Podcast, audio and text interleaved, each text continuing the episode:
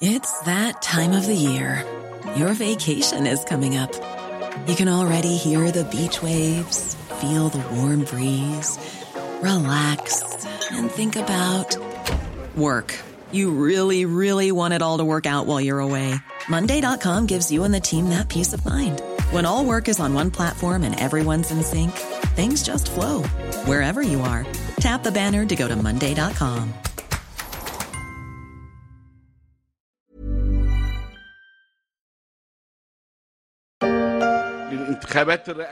En Égypte, le président Abdel Fattah el-Sisi remporte sa troisième élection présidentielle avec 89,6% des voix.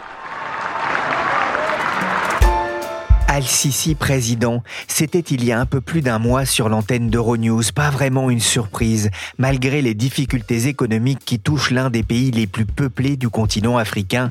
Et depuis sa réélection, le climat s'est même alourdi, avec le débordement en mer Rouge de la guerre entre le Hamas et Israël.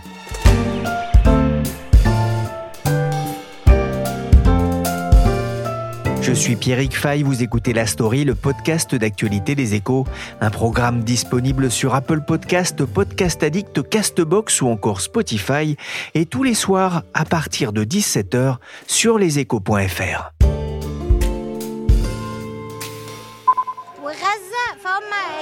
En tant que peuple, nous refusons que les habitants de Gaza quittent leur terre.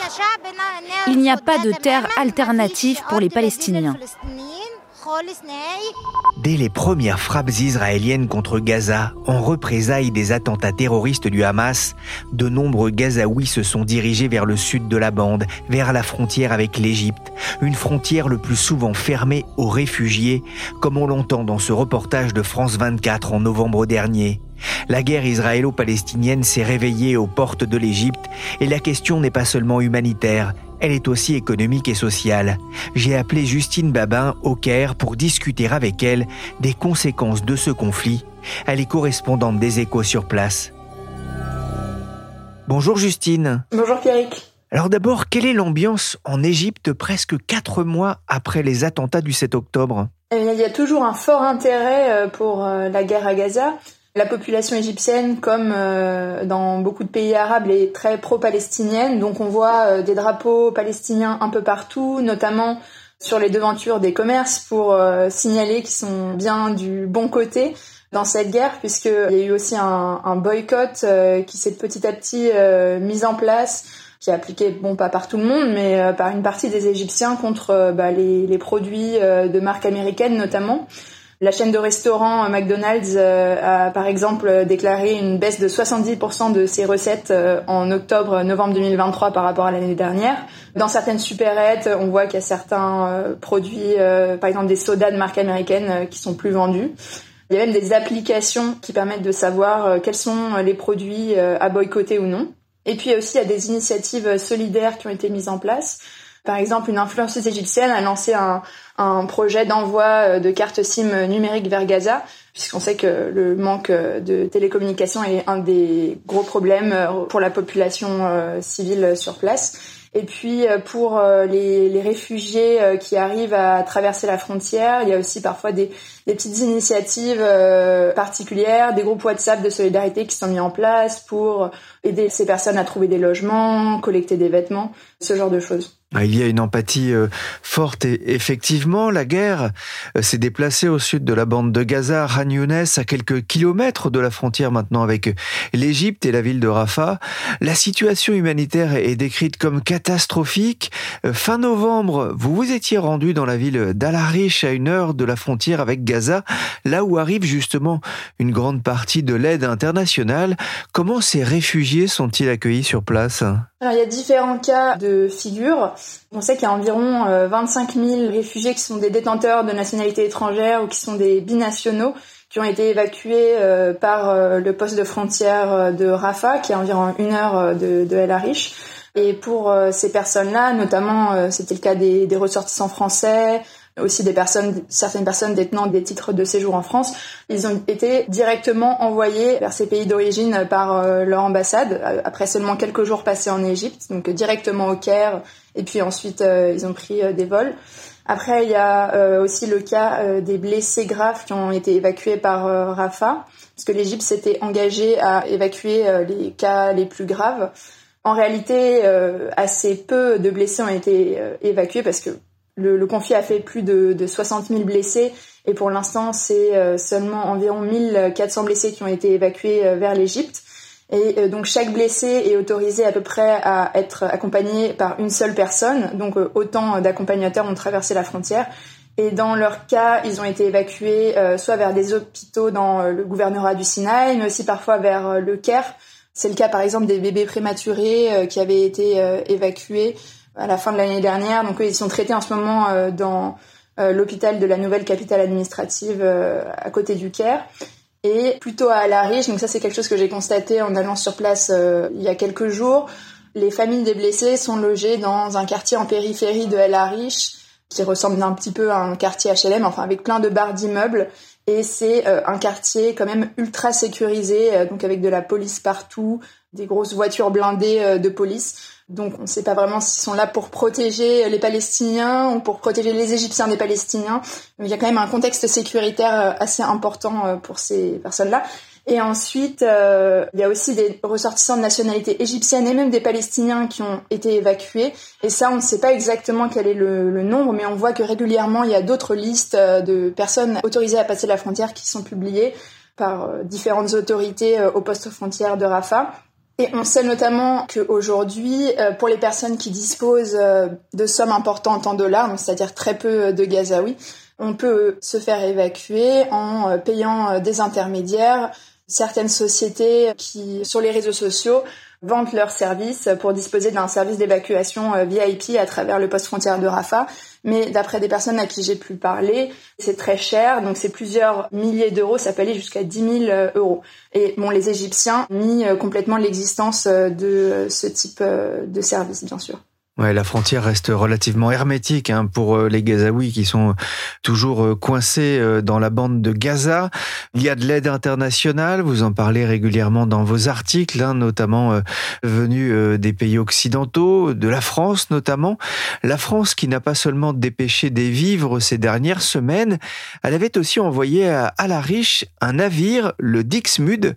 Quelle était sa mission? Effectivement, elle avait envoyé son porte-hélicoptère, le Dixmude, qui a avec lui apporté un peu de fret humanitaire, mais surtout qui était destiné à prendre en charge une partie des blessés euh, évacués depuis la bande de Gaza sur euh, donc des cas présélectionnés par euh, le ministère de la Santé égyptien. Et donc à bord de ce bateau, il y avait effectivement déjà des capacités médicales préexistantes, mais ces capacités ont été étendues pour avoir au total à disposition un hôpital de 800 mètres carrés avec deux blocs opératoires, des laboratoires d'analyse, et voilà, environ 120 blessés, euh, des blessés graves, souvent qui sont restés plus d'un mois, ont été soignés à bord du Dixmude. Nous sommes une équipe euh, largement renforcée par rapport au déploiement habituel, avec plus de chirurgiens, plus de médecins anesthésistes. Nous avons également une capacité chirurgicale à bord, une capacité de réanimation que nous pourrons mettre en œuvre le médecin-chef du Dixmude, le lieutenant-colonel Paul, qui explique le dispositif dans cette vidéo interne du ministère des Armées. Justine, vous êtes montée à bord, qu'avez-vous vu? On a pu euh, visiter donc les différentes installations. Et on a aussi pu euh, s'entretenir avec une partie euh, des blessés, sachant que ce bateau est aujourd'hui sur le départ. Donc quand j'y suis allée il y a quelques jours, il y avait plus beaucoup de patients à bord, ils étaient seulement une dizaine, parce que comme j'ai expliqué, c'est des patients qui étaient blessés très gravement, le bateau ne pouvait pas euh, prendre euh, de nouveaux cas car il n'aurait pas pu les soigner euh, suffisamment longtemps. Donc ce sont principalement des patients mineurs qui ont été soignés sur le bateau. Et environ la moitié avaient subi des amputations.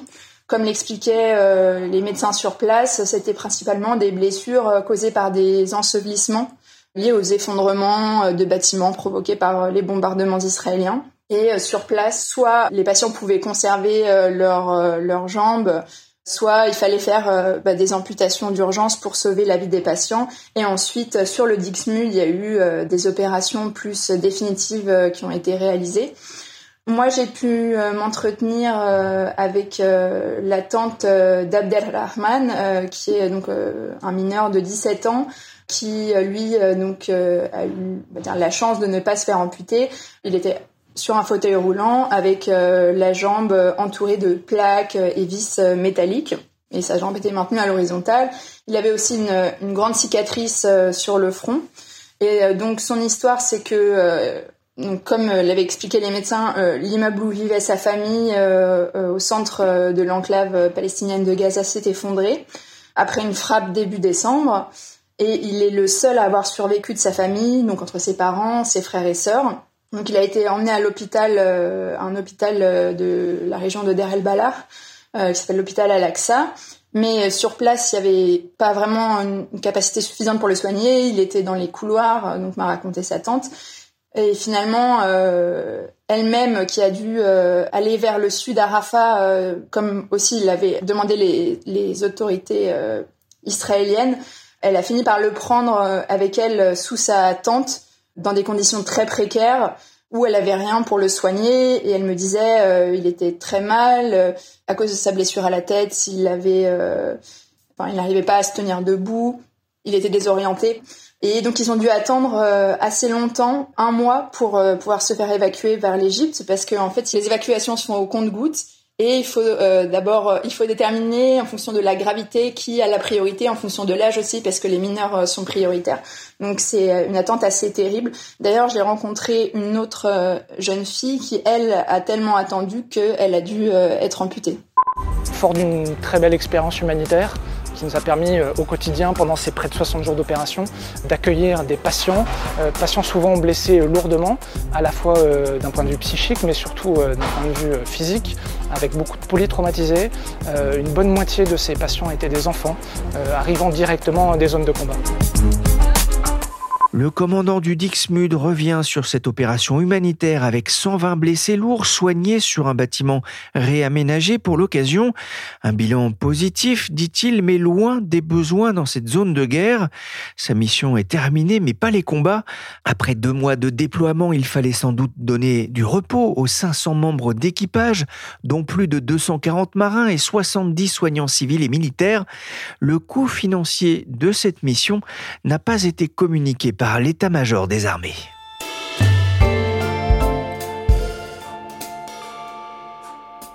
L'autre grand titre de cet après-midi, c'est ce nouvel accord de cessez-le-feu euh, qui a donc été euh, remis au Hamas. Ismaël Haniyeh a fait savoir depuis euh, le Qatar où il réside qu'il a reçu une proposition et qu'il va se rendre au Caire pour en discuter. Le chef du mouvement islamiste rappelle son principal objectif, mettre fin à l'offensive militaire israélienne sur la bande de Gaza. L'offensive israélienne à Gaza se poursuit avec toujours des bombardements, un coût humain insupportable, même si euh, les espoirs d'un nouveau cessez-le-feu augmentent. La solution diplomatique avance aussi à, tout petit pas. L'Europe et les États-Unis plaident en faveur d'une solution à deux États. Quelle est la position de l'Égypte? L'Égypte euh, plaide également pour une solution à deux États euh, sur la base des frontières d'avant 1967, c'est-à-dire avec la Cisjordanie la bande de Gaza et Jérusalem-Est, euh, dont la vieille ville. Néanmoins, euh, l'Égypte euh, considère que non seulement Israël n'a pas de véritable volonté politique de mettre en œuvre cette solution, et dénonce d'une certaine façon l'hypocrisie aussi du reste de la communauté internationale qui continue de parler de cette solution à deux États, alors que pas seulement en Israël, mais aussi dans d'autres pays, il n'y a pas forcément une véritable volonté de la mettre en œuvre. Euh, et puis de son côté, l'Égypte euh, essaie de son côté de participer aux négociations euh, de paix avec le Qatar, puisqu'elle joue traditionnellement un rôle de médiateur entre Israël et le Hamas. Elle avait proposé un plan pour mettre fin à la guerre en décembre, mais ce n'avait finalement pas abouti, puisqu'on se rappelle que ça s'est soldé début janvier par l'assassinat d'un des leaders du Hamas, Salih el-Haroui, dans la banlieue sud de Beyrouth. La guerre entre Israël et le Hamas provoque aussi des tensions dans la région avec le Hezbollah au Liban, même si la situation ne dégénère pas. En revanche, les rebelles outils au Yémen menacent toujours le trafic maritime dans le détroit de Bab el-Mandeb depuis maintenant plusieurs semaines. Est-ce que vous avez déjà constaté un impact pour l'Égypte? Alors l'impact est considérable. Il faut rappeler que le canal de Suez est la troisième source de revenus euh, de l'Égypte derrière les envois de fonds de la diaspora et le tourisme. Donc ça représentait des revenus de 10 milliards de dollars en 2023. Et au départ, l'impact était plutôt euh, limité, comme euh, me l'a expliqué une responsable communication du canal de Suez. Donc, on rappelle que la crise a commencé le 19 novembre euh, par la saisie d'un premier navire par les Houthis. donc, en décembre, le nombre de navires transitant par le canal de Suez n'a baissé que de moins de 3% et le trafic de marchandises a baissé de 9%. Mais la croissance des ciblages de navires transitant par la mer Rouge et l'annonce de plusieurs compagnies maritimes de la suspension total ou partiel du transit de leur navire via le canal de Suez a aggravé la crise euh, en début d'année. Et depuis début 2024, euh, le nombre de navires transitant par le canal de Suez a diminué de 33% et euh, le trafic de marchandises a diminué de 44%. Donc c'est considérable. Et l'Égypte, malgré tout, soucieuse de se tenir à distance du conflit dans la bande de Gaza, n'a pas souhaité participer à la coalition militaire lancée en décembre par les États-Unis pour contrer les attaques outils, donc l'initiative Gardien de la Prospérité, mais préfère pour l'instant privilégier la voie diplomatique. Et l'autorité du canal de Suez, elle, faute de pouvoir euh, faire autre chose pour l'instant, maintient des contacts réguliers euh, avec les compagnies de transport maritime et rappelle qu'elle propose différents services euh, d'entretien et de réparation des navires, notamment en cas d'incendie, ainsi que des services d'ambulance. Ah, des recettes en moins pour les autorités égyptiennes, des recettes en dollars surtout. C'est un coup dur, Justine, alors que l'Égypte traverse une crise économique grave. Effectivement, l'Égypte était déjà plongée dans une crise économique depuis le début de la guerre en Ukraine et ses conséquences, en particulier une crise de liquidité, et avait euh, fait appel euh, au FMI. Mais euh, on constate que depuis euh, l'augmentation euh, de la crise au niveau du canal de Suez, la situation s'est considérablement dégradée. Par exemple, depuis début janvier, la valeur de la livre égyptienne s'est dépréciée de 30%. Donc c'est considérable. Par ailleurs, le taux d'inflation était déjà très élevé, donc avant cela, de 35% sur un an en décembre, avec aujourd'hui une population qui a beaucoup de mal euh, à s'en sortir, notamment pour les achats alimentaires. Euh, pour une partie de la population, c'est impensable euh, d'acheter de la viande, du poulet, des œufs. Et on ne sait pas quel est vraiment le taux de pauvreté aujourd'hui, mais avant la crise, c'était déjà de 30%. Aujourd'hui, on est certainement bien au-delà. Ah, le pays fait face à une crise monétaire, le dollar se fait rare avec comme conséquence la fermeture de certains commerces. L'AFP raconte ainsi que le groupe koweïtien Al-Sheikh, qui a besoin de billets verts pour acheter ses produits à l'étranger, a annoncé une réduction du nombre de ses enseignes en Égypte où il gère notamment des Starbucks ou des boutiques The Body Shop.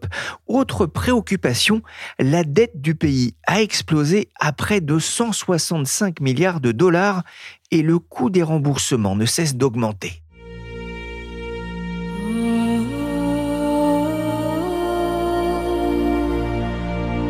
L'Égypte a lancé il y a quelque temps une campagne d'influence avec des youtubeurs et des instagrammeurs sur le thème Expérience Égypte dont celle-ci diffusée il y a un mois à peine. Or, la montée des tensions dans la région pourrait aussi affecter euh, le tourisme, autre source de recettes pour le pays. Les effets sont-ils déjà visibles? Officiellement, l'impact est limité pour l'instant. D'ailleurs, l'Égypte euh, s'est félicitée euh, en 2023 d'avoir atteint un record de 15 millions de touristes. C'était euh, un record qui a été visé par le ministre du Tourisme déjà depuis plusieurs mois et ça avait été mentionné dans, dans un article qu'on avait publié dans les échos. Mais on peut imaginer qu'il y a quand même un certain impact parce que la majeure partie du tourisme en Égypte est du tourisme balnéaire et notamment donc sur la côte de la mer Rouge et euh, dans le Sinaï, donc qui est quand même très proche euh, du, conflit. Et puis euh, il y avait aussi des touristes israéliens qui aimaient beaucoup passer leurs vacances dans le Sinaï, donc ils étaient environ 600 000 en 2022 parce qu'ils n'avaient pas besoin notamment de visa pour rentrer en Égypte par la frontière terrestre. Et puis un nombre un peu moins important, 40 euh, 000 touristes qui ont voyagé en 2022 dans le reste du pays, souvent euh, avec euh, escorte policière. Donc évidemment, ces touristes ont complètement déserté le Sinaï égyptien. Le pays est aujourd'hui pénalisé en fait par les deux guerres qui préoccupent le plus le monde occidental, Gaza mais aussi l'Ukraine. Effectivement, comme on l'a dit plus tôt, euh, c'est la guerre en Ukraine euh, qui a constitué en quelque sorte l'élément déclencheur de la crise de liquidité en Égypte. Pour continuer sur le tourisme, euh, il avait été affecté également par la guerre en Ukraine, parce qu'une partie de la clientèle du tourisme balnéaire en mer Rouge, ce sont les Russes et les Ukrainiens. Mais ça a aussi posé notamment un problème pour l'approvisionnement en céréales de l'Égypte, qui est très dépendante de ces importations. Parce qu'on rappelle que l'Égypte est un pays principalement désertique et la population et les terres agricoles se concentrent sur 7% du territoire avec des ressources en eau limitées. Et donc l'Égypte importe 40% de ses besoins alimentaires, en particulier en blé, dont elle est le premier importateur mondial. Et 80% de ses importations euh, de blé dépendaient de la mer Noire. Donc euh, effectivement, euh, la flambée des prix dans les, premiers mois de la guerre en Ukraine, qui s'est aujourd'hui un peu euh, calmé, a, causé euh, d'importants dommages en Égypte, qui fait face en même temps à d'importantes difficultés à, à, nourrir sa population de 106 millions d'habitants, qui dépendent en grande partie du pain subventionné pour se nourrir. Et ça, c'est l'un des autres euh, défis du président Sisi, avec cette population qui croît de 1,5 million de personnes par an et que deux tiers des 106 millions d'habitants égyptiens ont moins de 30 ans. L'enjeu est important pour le président égyptien Abdel Fattah al-Sisi, qui a récemment expliqué dans un discours que l'État dépensait 3 milliards de dollars par mois pour des produits de base tels que la nourriture et l'énergie. Nous fournissons des services au peuple égyptien en livres égyptiennes et nous devons les payer en dollars. De quoi relancer la spéculation sur une nouvelle dévaluation de la livre égyptienne. Ce serait la quatrième depuis le début de la guerre en Ukraine. Merci Justine Babin, correspondante des échos en Égypte. Vous pouvez retrouver ses enquêtes et reportages sur leséchos.fr. Et pour profiter de toute la richesse de l'actualité traitée par la rédaction, abonnez-vous. La story s'est terminée pour aujourd'hui. Cet épisode a été réalisé par Willy Gann, chargé de production et d'édition Michel Varnet.